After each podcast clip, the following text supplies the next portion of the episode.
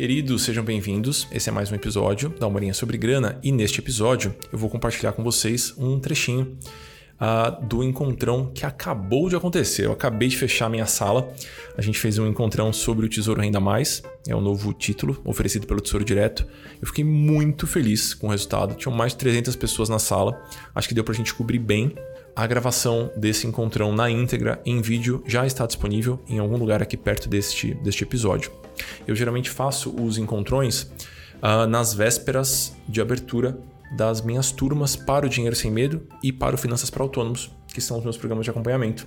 E a gente abre na semana que vem, então na terça-feira, dia 4 de abril, a gente abre vagas e as pessoas que estão na lista de espera contam com um desconto de 25%. Então, se você quiser entrar, você vai ser muito bem-vindo. Entra lá em meavisa.amuri.com.br e você vai ter o link da lista de espera bonitinho e você vai contar com os avisos é, em primeira mão e também com o desconto de 25%. Estou quase sem voz, porque o encontrão foi, meu Deus do céu, muito legal e mais de duas horas de encontro, com um monte de dúvidas, um monte de gente querida. É um lugar onde eu junto alunos, ex-alunos. Eu vi minha tia dentro desse encontro, eu vi minha prima, eu vi pessoal do colégio. É sempre uma bagunça muito boa e eu fico muito feliz em oferecer isso para vocês, tá bom? Então eu vou disponibilizar o trechinho agora sobre o Tesouro Renda Mais. É, se você acha que faz sentido para você, realmente recomendo que você assista a versão em vídeo. O link para essa versão em vídeo vai estar em algum lugar aqui pertinho. É isso, vamos lá. Existem pessoas aqui de lugares muito, muito diferentes. Quer ver? Vamos fazer um teste rápido. Coloquem no chat da onde vocês estão falando, da cidade que estão falando, só para vocês terem uma noção do, da diversidade. Eu sei que tem pessoas da Suíça aqui, porque eu sei, eu já vi esse rostinho das pessoas. Aí. Coisa boa. Então, meu Deus do céu. São Paulo, Mogi, Dourados, no Mato Grosso do Sul, Curitiba, gente do Brasil todo, gente espalhada por lugares muito diferentes, inclusive fora do Brasil. Todas essas pessoas têm uma padaria em todas essas cidades que vocês falaram aqui. Não tem nenhuma dessas cidades que não tem uma padaria. Isso quer dizer que todos nós poderíamos estar numa padaria muito gostosinha agora, comendo pão na chapa, tomando um cafezinho, assistindo uma bobagemzinha no Netflix ou no YouTube, mas nós estamos aqui para falar sobre aposentadoria. Isso quer dizer que esse é um tema que aflige a maior parte de nós. Então, as 225 pessoas que estão nessa sala aqui têm, em algum nível, uma preocupação em como elas vão se sustentar quando elas já não estiverem em um período financeiramente produtivo. Então, como é que a gente vai fazer para bancar as nossas contas quando talvez a gente não tenha mais um salário ou não tenha tanta disposição para trabalhar? O Daniel falou que quando a gente se aposentar, a gente vai para padaria comer pão na chapa. É, é, bom, a gente precisa encontrar um balanço, né? Para poder fazer isso agora também, né? Porque senão ninguém aguenta trabalhar o dia inteiro, 12 horas por dia. Mas, mas sim, quando a gente se aposentar, a gente vai jogar um dominozinho e dar uma viajadinha por aí comer um pão na chapa. Então, o, o ponto é: uh, estamos preocupados com a aposentadoria. As 232 pessoas que estão nessa sala estão preocupadas com a aposentadoria e não é, não são só essas pessoas. Essa é uma preocupação de boa parte da população brasileira e vejam só, grande parte da população do mundo todo. A, a aposentadoria ou como nós vamos nos sustentar depois que a gente não estiver mais trabalhando ativamente, recebendo um salário, é uma preocupação em todos os lugares do mundo. É uma é, é uma um, um traço da maneira com que nós organizamos enquanto sociedade que a gente ainda não conseguiu resolver muito bem. Porque, ainda bem, nós estamos vivendo cada vez mais isso quer dizer que uma pessoa que se aposenta com 60 anos ou 65 anos, ela ainda tem mais 30 anos pela frente. E essa conta, ela é, é difícil dela fechar. Então, governos do mundo todo estão tentando encontrar maneiras de lidar com isso da melhor forma. Alguns com muito mais eficiência do que outros, mas todos eles estão com essa preocupação. Eu não sei se vocês acompanharam na França, na semana retrasada, todo o rebook deu. Então, na França, eles são um pouquinho mais, mais ativos nas revoltas do que nós. E aí o governo foi lá e esticou mais dois anos, né? No plano de aposentadoria. Então, quem se aposentava com 63 vai se aposentar com 65. E isso causou uma grande, grande revolução lá. Estou trazendo esse ponto para dizer que países em desenvolvimento, como o nosso, e países já desenvolvidos, como a França, que está rolando até agora, né? Essa, esse rebu por lá, todos esses lugares estão, de certa forma, tentando encontrar maneiras de, de certa forma, oferecer um subsídio para as pessoas que não estão mais recebendo salários. Faz sentido até aqui esse ponto? Uh, eu acredito muito, muito, muitíssimo, assim, muitíssimo, com todas as minhas forças, que uh, o básico da dignidade, em especial para a base da pirâmide, pessoas que provavelmente não têm oportunidade de estar nessa sala aqui, isso deveria ser uh, oferecido pelos órgãos públicos, pelo governo, pela máquina pública. Então, eu, eu tenho essa crença, vocês podem ficar à vontade para discordar de mim com relação a isso. Porém, porém, existem coisas que estão unicamente ao nosso alcance aqui, à, à nossa disposição, para que a gente possa, de certa forma, tornar esse processo mais fácil. Algumas pessoas estão aqui vão contar com a Previdência Pública, outras pessoas não. Essas pessoas que vão contar com a Previdência Pública talvez considerem que o valor que elas vão receber vai ser insuficiente. E elas estão tentando encontrar algum jeitinho de facilitar esse processo de tornar esse período em que elas vão ficar sem salário mais agradável, mais gostoso, mais abundante. E as pessoas que não vão contar com a previdência pública por N motivos também estão preocupadas em como é que elas vão fazer para viver quando não estiverem mais trabalhando.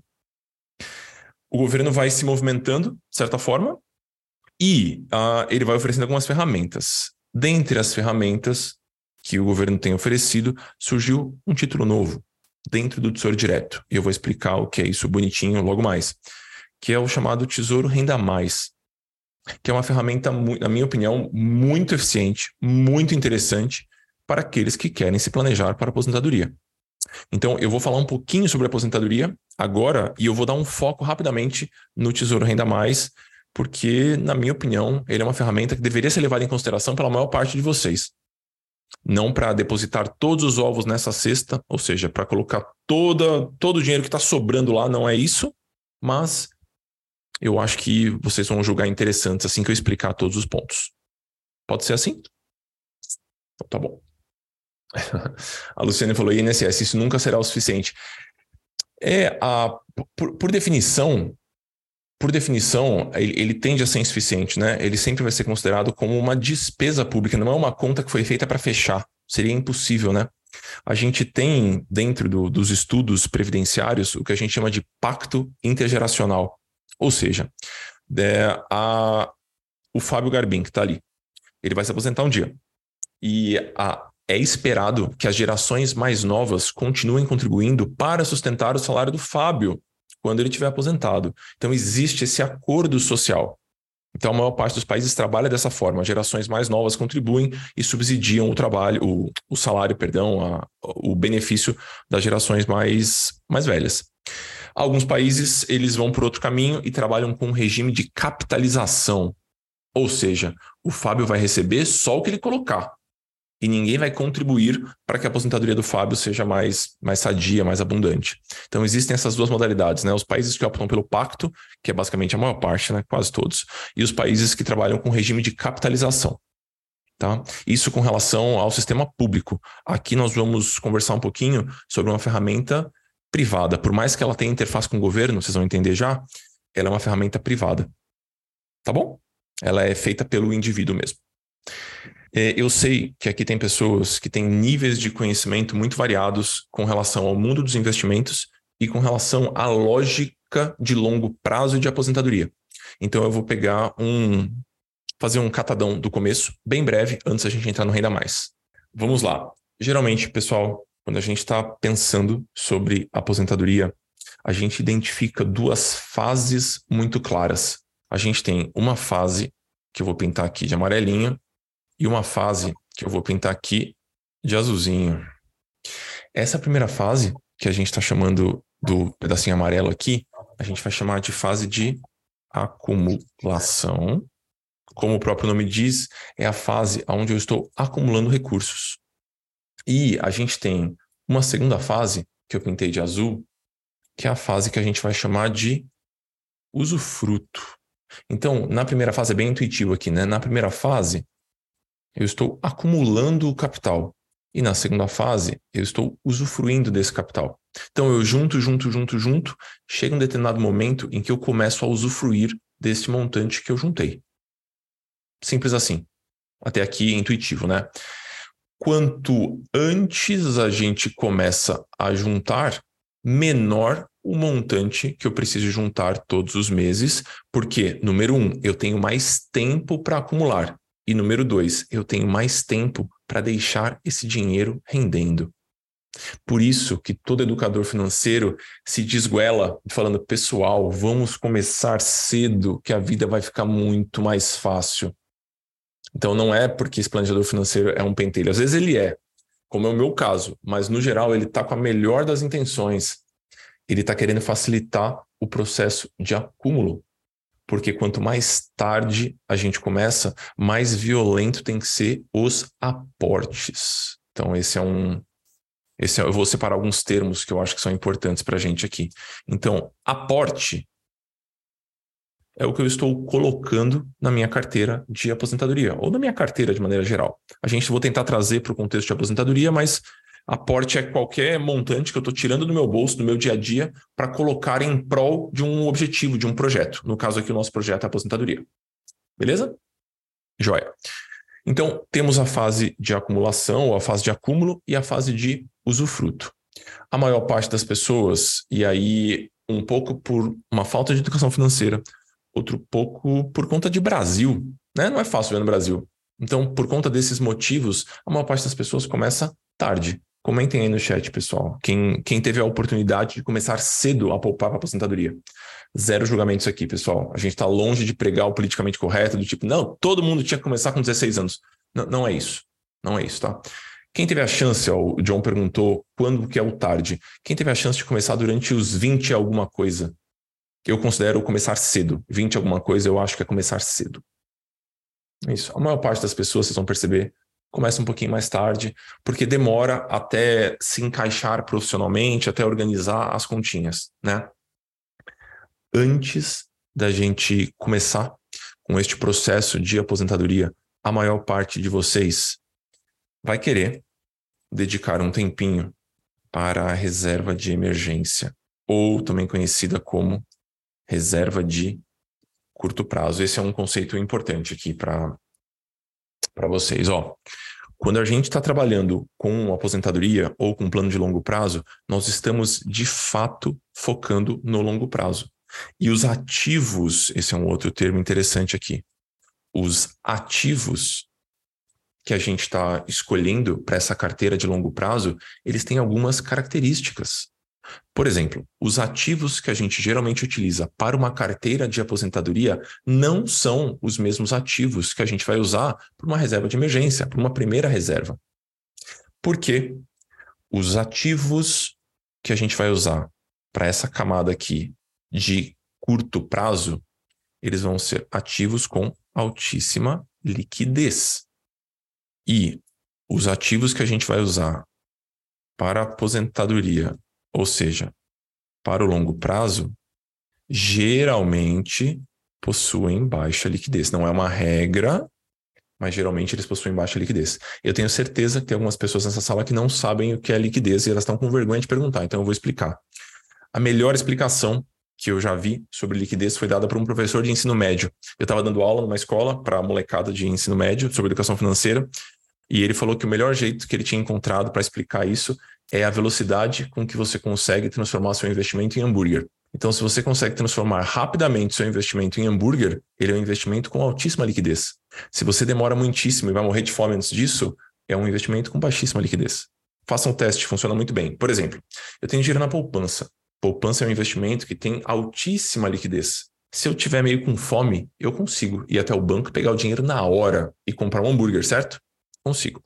Agora, se você comprou um apartamento para investimento, né? Então você está lá investindo seu dinheiro montou um apartamentozinho. Você está com muita fome. Até você conseguir vender o seu apartamento, se é que você vai conseguir vender, você já morreu de fome. Então os imóveis, eles geralmente têm baixa liquidez. Ah, mas eu vendo rápido. Você vende rápido o suficiente para não morrer de fome? Provavelmente não. Então, entendam o conceito de liquidez como essa velocidade com que eu consigo, uh, de certa forma, usufruir daquele dinheiro.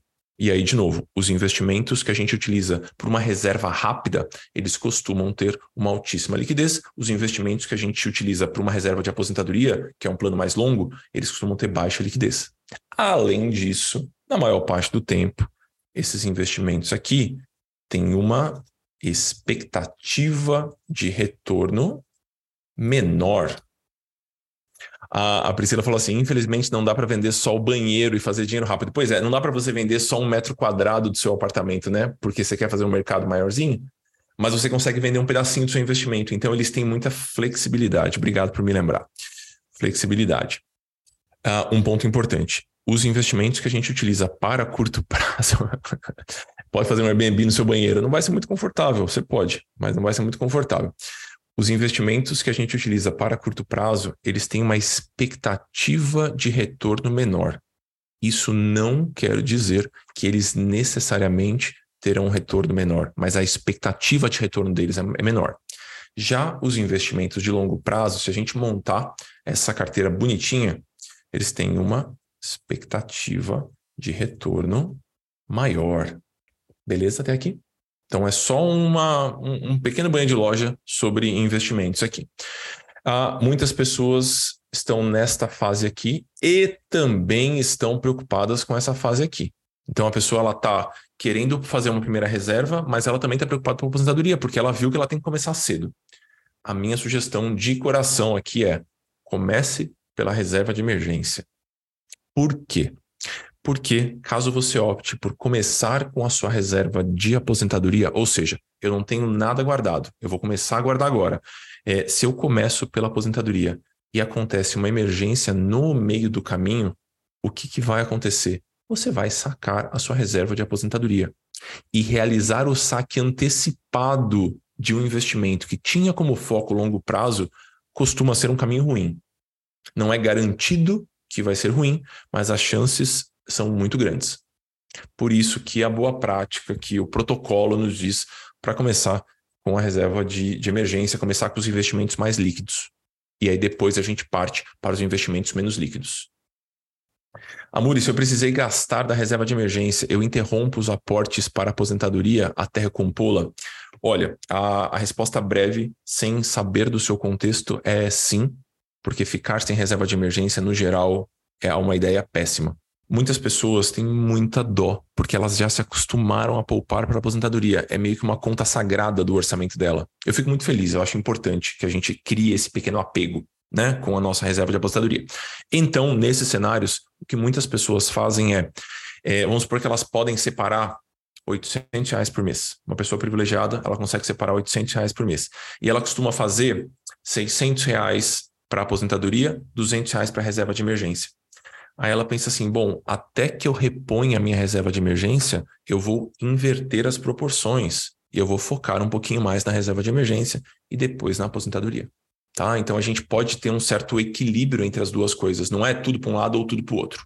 Estamos falando de quanto na média brasileira para a reserva de emergência. Então essa média brasileira não existe muito, porque assim, é, o país é extremamente desigual a, a literatura mais clássica, se você pegar metade desses livros que estão aqui atrás, eles vão determinar algo do tipo 12 meses de despesa.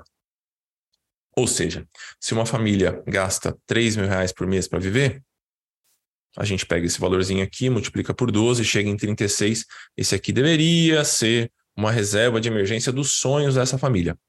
Na prática, quando a gente conversa com pessoas de verdade, com uma linguagem de verdade, a gente conversa com esse cidadão e ele fala assim, Amuri, assim, você está querendo dizer que eu vou ter que juntar 36 mil reais antes de eu começar a juntar para trocar meu sofá? Isso não vai acontecer. Então, eu sou muito favorável de uma abordagem um pouquinho mais flexível. Então, se você pode começar com um mês de despesa para reserva de emergência e com o tempo você vai, de certa forma, complementando essa reserva, eu acho que essa abordagem mais flexível ela é mais, mais sadia. Ela preserva mais, ela cuida mais da nossa saúde mental. Porque isso aqui é um projeto de longo prazo, né? A gente vai ter vida financeira por muito, muito, muito, muito tempo. Então eu gosto dessa flexibilidade. A Muri, juntar um mês do meu, do meu custo de vida é uma loucura, é muito dinheiro. Porque eu ganho 2,500, eu gasto 2,450, sobra os 50 reais por mês. Sabe quanto tempo vai demorar para juntar isso? Eu, eu super entendo. Comece com 500 reais.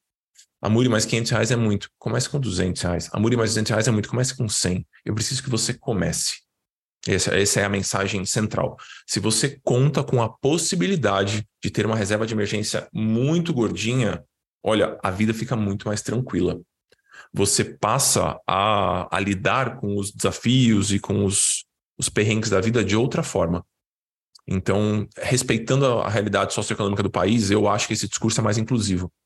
E é esse o discurso que a gente tenta passar para os aspirantes a planejadores, para os alunos planejadores, é o que eu tento disseminar dentro do Dinheiro Sem Medo também, no livro, enfim, eu, eu acho que esse discurso ele merece ganhar um pouquinho de voz. Porque se a gente crava que tem que ser 12 meses de despesa, a gente está lidando a educação financeira, né? E a gente não abarca a maior parte da população, o que seria uma grande cagada, falando português bem claro aqui. Boa. Então, reserva de emergência, em teoria, deveria ser a prioridade, mas talvez agora você falou, uai, eu já tenho uma reserva razoável, eu já entendi esse ponto, agora eu quero me preocupar com os projetos de longo prazo. Né? E o projeto de longo prazo da maior parte das pessoas, boa parte das pessoas é a casa, que a gente não vai discutir, e a aposentadoria. E aí agora, quando a gente começa a pensar, bom, eu quero investir para minha aposentadoria, o que que eu faço? Quando a gente abre essa questão, a gente ganha um leque de opções muito grande. Deixa eu desenhar uma coisa para vocês aqui, ó. Quando estamos falando de vamos separar os três prazos aqui. Quando a gente está falando de curto prazo, a gente está falando aqui de até 18 ou 24 meses, ou seja, dois aninhos, né? Quando a gente está falando de médio prazo, a gente está falando de 2 a 10 anos. Quando a gente está falando de longo prazo, a gente está falando de mais que 10 anos. Então, quando a gente está no quadradinho amarelinho aqui, a gente tem poucas opções de investimento porque não precisa inventar moda. O básico funciona muitíssimo bem, muitíssimo bem. Quando a gente está falando de médio prazo, que é o verdinho, a gente tem mais opções, muitas alternativas ótimas na renda fixa. Quando estamos falando de longo prazo, meu Deus do céu, a gente tem centenas de opções talvez milhares, se a gente for considerar dentro e fora do Brasil, a gente tem milhares de opções. E isso fazia com que as pessoas se sentissem paralisadas. Do tipo, meu Deus do céu, eu tenho tanto lugar onde eu poderia colocar meu dinheiro para aposentadoria que eu já não sei onde eu coloco.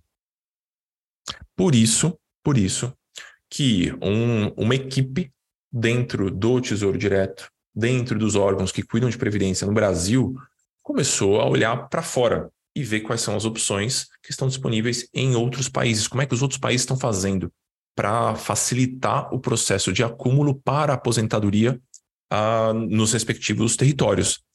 E uma das opções, agora sim, é o Tesouro Renda Mais.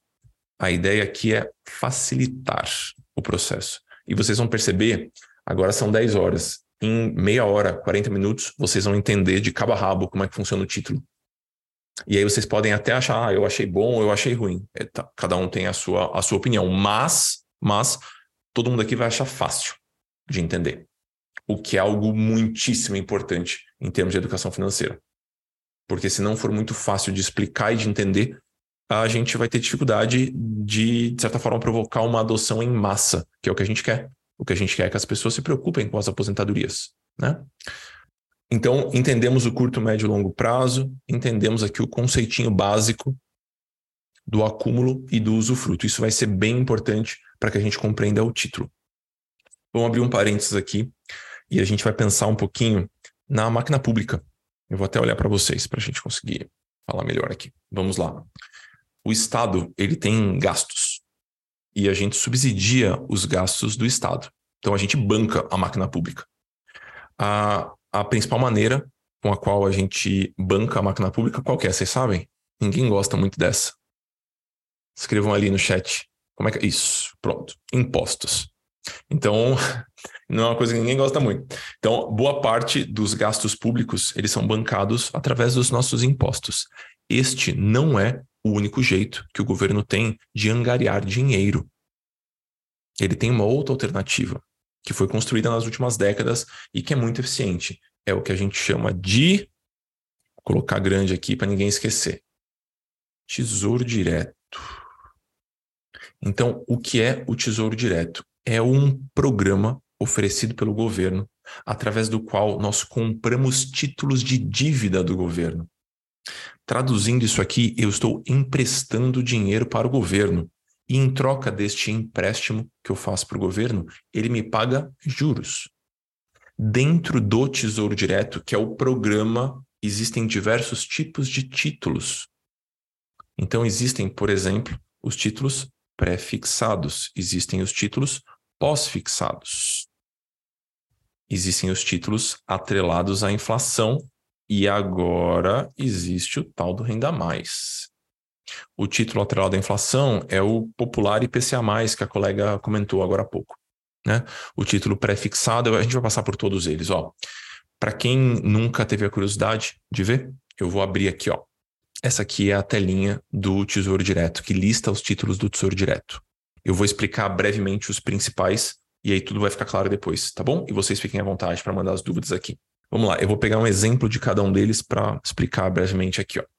Temos o Tesouro Prefixado 2026. Vamos interpretar isso aqui porque ah, talvez seja um pouco intimidador para quem nunca olhou para esse assunto, então eu vou passar ponto a ponto. Bom, ele é um tesouro pré-fixado. Pré quer dizer que antes, né? Então ele é pré-fixado. Eu sei a taxa antes. Eu sei o quanto eu vou receber antes. E quanto eu vou receber? 12,24. Então vamos lá. A gente está falando aqui sobre um título pré-fixado. Isso quer dizer que quando eu contrato esse título, eu sei o quanto eu vou receber. E neste cenário aqui, 12% ao ano. Ao ano, vocês estão me escutando, né? Balance a cabeça aí. Beleza, então tá bom. Então, eu estou comprando um título pré-fixado, eu sei que eu vou receber 12%, 12,24% ao ano. Ah, Muri, mas e se acontecer X blá, blá, blá, com a economia? Você vai receber os 12,24. E se acontecer ABCDE já com a economia? Você vai receber os 12,24 de rendimento.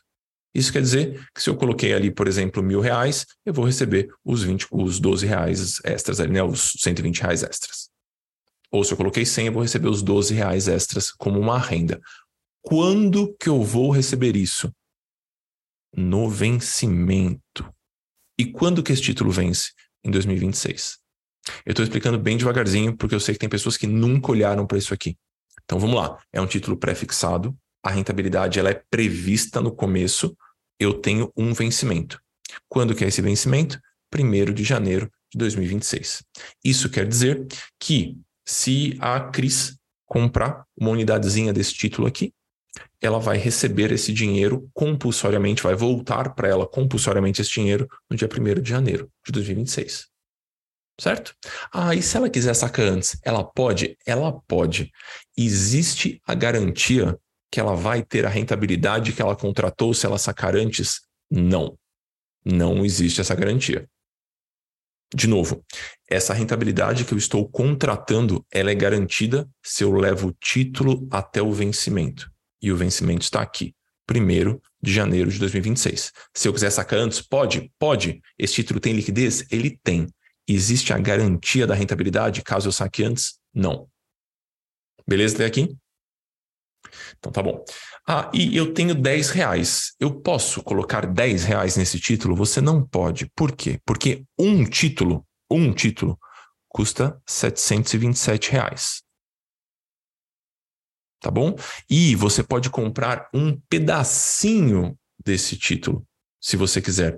Qual que é o menor pedacinho que eu posso comprar desse título? Hoje, 36,36. Isso quer dizer que uma pessoa que tenha 36,36 reais no bolso, ela poderia comprar uma fração deste título prefixado 2026. Estamos juntos até aqui? Deu para entender? Beleza. Agora que você entendeu esse primeiro, fica fácil entender o outro, né? O outro é basicamente a mesma coisa, mas a rentabilidade é diferente, o vencimento é diferente, o preço unitário é diferente, o investimento mínimo é diferente também. Então, ele tem as mesmas, as mesmas características. Se você entender um, você vai entender o outro, mas ele tem ali algumas características próprias. Ok? Então tá bom. Por enquanto, vamos desprezar o, pré, o com juros semestrais. Eu vou explicar o porquê já. Descendo um pouquinho mais, temos o famosíssimo Tesouro Selic. Eu vou até colocando aqui. Então, então pré-fixado é o que a gente chama de Tesouro Pré. Já o pós-fixado é o famosíssimo Tesouro Selic. Vou deixar aqui o nome popular dele. E aqui é o tal do Tesouro IPCA+, ou quando o amigo da corretora quiser falar difícil, ele vai falar, ah, é NTNB. É a mesma coisa, tá bom? É só um jeito de falar difícil, que não deveria nem existir aqui para nós, usuários finais. Beleza. Como é que funciona a história do Tesouro Selic?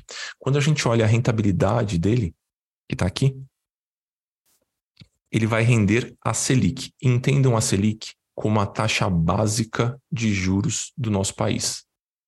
Hoje ela está ali perto de 14%.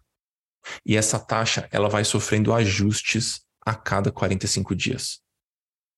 Isso quer dizer que se eu comprar hoje um título, eu sei que se a taxa não for alterada nos próximos tempos, eu vou ter a rentabilidade dos quase 14% ao ano. A Muri, se a taxa Selic for para 7% ao ano, o que, que vai acontecer? O título que você já tem passará a render 7% ao ano. Tá dando para compreender até aqui? Por que, que ele é um, chamado um título pós-fixado? Porque eu não consigo descobrir qual vai ser a rentabilidade nos próximos tempos. Se eu compro um Tesouro Selic 26, eu sei que agora a rentabilidade anual está perto dos 14. Eu não sei o que vai acontecer lá na frente. E não importa o que o colega da corretora, ou que o rapaz na TV, ou o rapaz no YouTube falem, ninguém tem esta previsão. Quando você compra um pré-fixado, um pós-fixado, perdão, a garantia que você tem é que você vai acompanhar a taxa básica de juros do seu país. Se a taxa subir, a rentabilidade vai ser maior, se a taxa cair, a rentabilidade vai ser menor. Justo? Esse título aqui, o Tesouro Selic 26 e o Tesouro Selic 29, eles são considerados alternativas muito interessantes para a reserva de emergência. Por quê? Porque quando a gente olha o comportamento desse título, ele tem um, um gráfico, vocês estão vendo meu braço aqui? Costuma ser um gráfico ascendente, assim, bonitinho. Ele tem poucas oscilações. Isso quer dizer que se eu quiser retirar antes do vencimento, eu posso e costuma ser algo muito razoável. Então, para a reserva de emergência, o tesouro prefixado funciona? Na minha opinião, não. O tesouro Selic, ele funciona para uma reserva de emergência? Na minha opinião, sim, ele é a alternativa mais razoável para uma reserva de curto prazo, que é essa reservinha que a gente está colocando aqui. Então, o tesouro Selic, ele é uma ótima opção para isso. Tá bom? A Murimas, aqui eu tenho a certeza que ele vai render 12. Aqui ele rende 14 hoje, mas pode ser que caia para 7. Por que, que eu não coloco tudo aqui? Quem me dá uma resposta boa para chat, no chat. Já que aqui eu tenho a certeza absoluta, por que, que eu não. Liquidez? Os dois têm liquidez, né? Os dois têm liquidez diversificação, marcação ao mercado, um pouco de tudo isso. Porque se tirar antes a gente não garante a rentabilidade, um pouquinho por aí também. Tem uma, um pontinho que eu acho que o, o John falou ali, que é uma grande, grande, grande, grande, grande questão dentro do mundo dos investimentos, que é a tal da inflação. Vejam lá, vejam o que pode acontecer. Vamos supor que a, a gente está com uma inflação de 6% e uma taxa Selic de 14%. Esse é mais ou menos o nosso cenário aqui, 7%, né? Aí, olha o que pode acontecer. A inflação pode disparar. De repente, a inflação está em 20% ao ano, 25% ao ano. O que, que vai acontecer com a pessoa que tem um título pré-fixado?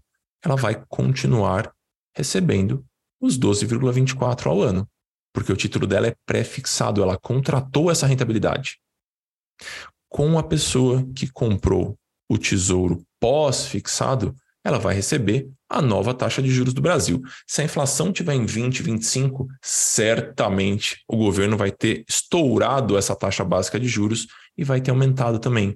Então, de certa forma, você acompanha o movimento do mercado. Por isso que o Tesouro Selic é considerado um investimento muito menos arrojado do que o Tesouro Pré. Tá bom? Rebeca perguntou: em qual condição você acha que é indicado o pré-fixado? Cada planejador financeiro, cada especialista tem a sua tese de investimento, tem aquilo na qual ele acredita. Na minha crença, no Brasil, nunca. Eu não acho que os brasileiros, pessoas físicas, deveriam contratar títulos pré-fixados, porque não existe nenhum tipo de garantia de que a gente não vai ter uma crise de inflação. Tá? Então, essa opinião minha é polêmica. Eu tenho um monte de colegas que discordam, mas é a minha opinião. Eu acho que quando você contrata um pré-fixado, você está basicamente apostando que a inflação não vai subir. E essa é uma aposta que eu jamais faria no Brasil. Tá? Então, na minha opinião, os títulos pré-fixados eles não têm espaço numa carteira de investimentos. Tá? Eu sou muito favorável a uma carteira extremamente simples. E é por isso, e é por isso que eu vou gostar tanto de explicar para vocês esse negocinho aqui embaixo, que é o tesouro ainda mais, a gente vai chegar lá. Tá? Deixa eu continuar construindo o raciocínio aqui, a gente vai chegar. Então, entendemos a questão do pré, entendemos a questão do pós. Existe uma terceira categoria. Uma terceira categoria que uh, ela oferece um, algumas características são diferentes. A gente vai entender ponto a ponto aqui. Então, existem os títulos do tesouro que são atrelados à inflação. Como é que funciona essa história? Vamos lá. Temos aqui o Tesouro IPCA 2029. Agora a gente agora a gente já entendeu que esse título tem um vencimento para 2029. Então, se eu não sacar antes, em 2029 esse dinheiro volta para mim. Que pedaço de 2029? Dia 15 de maio de 2029. Beleza? Ah, qual que é a rentabilidade deste título? Ele vai render a inflação daquele ano mais um valorzinho. Este valorzinho a gente chama de prêmio. Então, ah, como é que funciona a rentabilidade do Tesouro IPCA+. Bom, ele rende a inflação mais o prêmio. Então, atualmente, se eu quiser comprar uma unidade do Tesouro IPCA 2029, eu tenho a garantia, se eu levar até o vencimento, de ter a inflação mais 5,92. Quanto que eu preciso ter para colocar alguma coisa nesse investimento? 57,46 hoje. Tá? Esse valor vai, vai sendo alterado de tempos em tempos e este valorzinho que está aqui, a rentabilidade dos títulos, ela também é atualizada todos os dias tá bom? Então, se eu quiser comprar um título inteirinho, eu preciso de R$ 2.873. Se eu quiser comprar só uma fraçãozinha, eu preciso comprar, eu posso comprar a partir de 57,46. Tá bom? Até aqui? Vamos pensar agora, voltar, conectar com, nosso, com a nossa aposentadoria. Vamos supor que a Isabela, ela fala assim, bom, eu, eu quero aposentar, nós estamos em 2023, eu quero aposentar daqui a 22 anos que vai ser em 2045. Aí ela fala: Olha só, tem esse título aqui, que interessante, né? Vou comprar ele. Aí ela vai lá e compra esse título. Quais são as garantias que ela tem hoje? Ela tem a garantia que, se ela levar o título até o vencimento, ela vai receber a inflação mais o prêmio ao ano até o vencimento, 15 de maio de 2045. Tudo bem até aqui? Que, que vai acontecer nessa data de vencimento? O governo vai pegar um caminhãozinho de dinheiro e vai despejar em cima da Isabela. Né? O governo vai retribuir, vai pagar o título que a Isabela tem. E aí a Isabela vai se ver com um caminhão de dinheiro e ela vai falar: Meu Deus do céu, o que, que eu faço agora com este monte de dinheiro? Porque, em teoria, ela chegou nesse, nesse momento aqui, ó. Ela está aqui. Ela está neste momentinho entre a fase de acúmulo e a fase de usufruto. E de repente ela tem um montão de dinheiro. E ela agora vai precisar montar uma estratégia de usufruto, que não é algo tão simples de ser feito. Então ela vai ter que se preocupar em montar uma estratégia de usufruto e talvez, talvez, talvez agora ela não queira usar de uma vez o um milhão que ela recebeu porque ela vai querer usar aos poucos esse dinheiro. E ela fala: aonde que eu vou deixar esse dinheiro agora? Porque agora a situação do Brasil melhorou. E os títulos que o Tesouro está vendendo agora, em 2045, eles pagam muito menos do que eles pagavam lá atrás, quando eu comecei a comprar. Então ela vai se ver nessa posição boa e ruim de ter um montão de dinheiro e ela não sabe aonde colocar e talvez ela não tenha aonde colocar. No mundo dos investimentos, a gente chama essa situação, esse, esse risco de risco de reinvestimento. Isso quer dizer que eu estou, eu, eu corro o risco de quando eu quiser reinvestir esse dinheiro, eu não terei aonde colocar. Então, hoje, você pode comprar um título de inflação que paga a inflação mais 6, porque o governo está oferecendo isso para você, inflação mais 6. Daqui a 20 anos, absolutamente nada garante que vai ter inflação mais 6 aqui. Talvez tenha inflação mais 2. Inclusive, nós devemos torcer para que só tenha inflação mais 2, porque quer dizer que o país está muito mais sólido do que ele está hoje. Então, é, existe esse risco de reinvestimento, de aonde eu vou deixar esse dinheiro. Talvez você fale para mim assim, então, eu vou deixar na poupança mesmo. Aí eu vou pegando um pouquinho por vez. Você pode tomar um grande, grande, grande tombo. Porque não existe nenhuma garantia que a remuneração da poupança ou dos investimentos da época continuem corrigindo a inflação. Talvez você perca o seu poder de compra. Tá? E aí talvez a Isabela me pergunte assim, então, Muri, eu, eu fui juntando aqui, quanto que eu vou conseguir ter de renda mensal lá na frente? Eu vou ter que falar para ela um imenso não sei, porque não é previsível.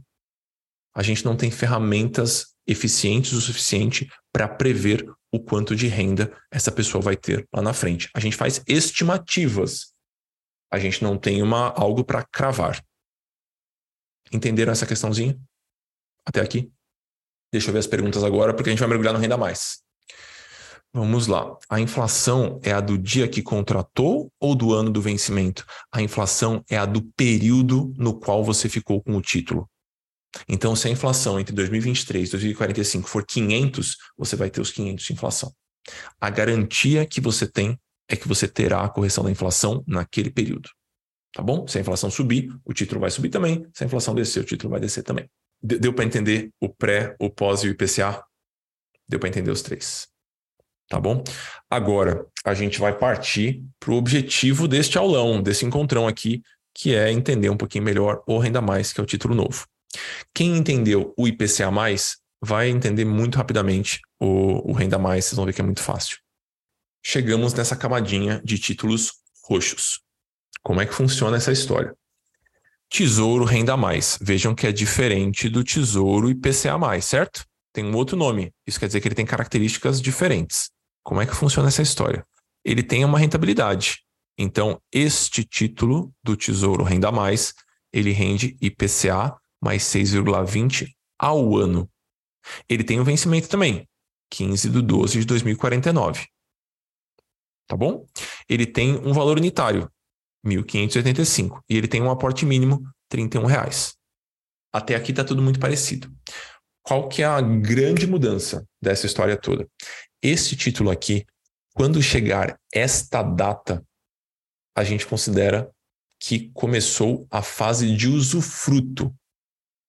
E essa fase de usufruto dentro do Tesouro Renda Mais, ela tem 20 anos.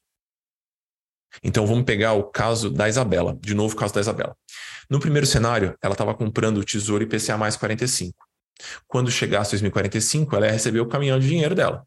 E aí ela tem que fazer alguma coisa com esse negócio. No caso do Tesouro Renda Mais, quando chegar a data que está explicada aqui no nome do título, ela não vai receber tudo de uma vez. Ela começa a receber um benefício mensal que vai durar por 20 anos. Então, entre 2030 e 2050, ela vai receber mensalmente uma, entre muitas aspas, aposentadoria extra. Vejam que é bem diferente. No primeiro cenário, eu recebo o caminhão de dinheiro de uma vez só. No segundo cenário, eu recebo uma mensalidade todos os meses entre 2030 e 2050. Na verdade, 2049 aqui, né? Dezembro de 2049. A diferença principal é essa. Tem muitos detalhes, a gente vai fazer simulações juntos. Mas a diferença principal é essa. Em um, você recebe um caminhãozinho. Em outro, você recebe a mensalidade. O primeiro tem uma grande vantagem, né? Porque eu tenho acesso ao dinheiro todo de uma vez só. O segundo tem outras vantagens. Porque eu já eu consigo de certa forma já fracionar o montante que eu juntei mês a mês. Eu já tenho uma previsibilidade muito maior de quanto eu vou receber todos os meses. Né? Então, eles têm características diferentes. Se a Isabela estivesse juntando dinheiro para comprar uma casa, o Renda Mais seria um erro, porque ela não teria acesso ao dinheiro todo. Era melhor ter colocado no Tesouro IPCA+, porque ela recebe tudo de uma vez. Tá bom até aqui? Durante esse período, rende alguma coisa? Sim, essa é a parte mais interessante e a parte em que as pessoas têm mais dificuldade de entender. Esta rentabilidade que está desenhadinha aqui, ela segue válida até o final do usufruto. Vou falar de novo. Essa rentabilidade que eu estou contratando aqui, ela vale para o período de acúmulo, ou seja, até 2030, e ela segue válida para o final, até o final do usufruto, para os próximos 20 anos. Então, na prática, é como se você estivesse protegendo seu dinheiro da inflação e atribuindo uma, uma rentabilidade de 6,20 até 2049. E nesse exemplo que está aqui, vamos pegar um exemplo mais drástico.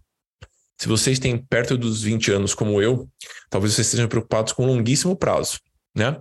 E aí você pode ter, por exemplo, um título que fica acumulando até 2065 e depois ele segue pagando até 2000, por exemplo, e 84, até 2085 aqui, com a rentabilidade que você contratou hoje. Vocês entenderam a, a sutileza disso? Eu estou pegando a taxa de juros de agora e eu estou garantindo essa taxa de juros pelos próximos 60 anos nesse cenário aqui. Essa é uma vantagem que, na minha visão, ela é assim, ela é gigantesca, porque eu estou pegando um período em que a taxa de juros está super gordinha por conta da situação política econômica do nosso país, e eu estou garantindo essa rentabilidade daqui até o final do usufruto, não só até o vencimento, que é o que acontecia aqui no Tesouro IPCA+. Queridos, espero que vocês tenham gostado do, desse trechinho. Eu vou disponibilizar a versão completa, ela já está disponibilizada, na verdade, em algum link aqui pertinho desse episódio. E lembrem-se que na semana que vem, dia 4 de abril, terça-feira, eu abro vagas para o Dinheiro Sem Medo e para o Finanças para Autônomos, meus programas de acompanhamento, e você será muito bem-vindo. A lista de espera ainda está aberta. Entra lá em meavisa.amuri.com.br que você vai contar com o desconto de 25% e todos os avisos em primeira mão. É isso por hoje. Chega de falar. Beijo pra vocês. Até a próxima.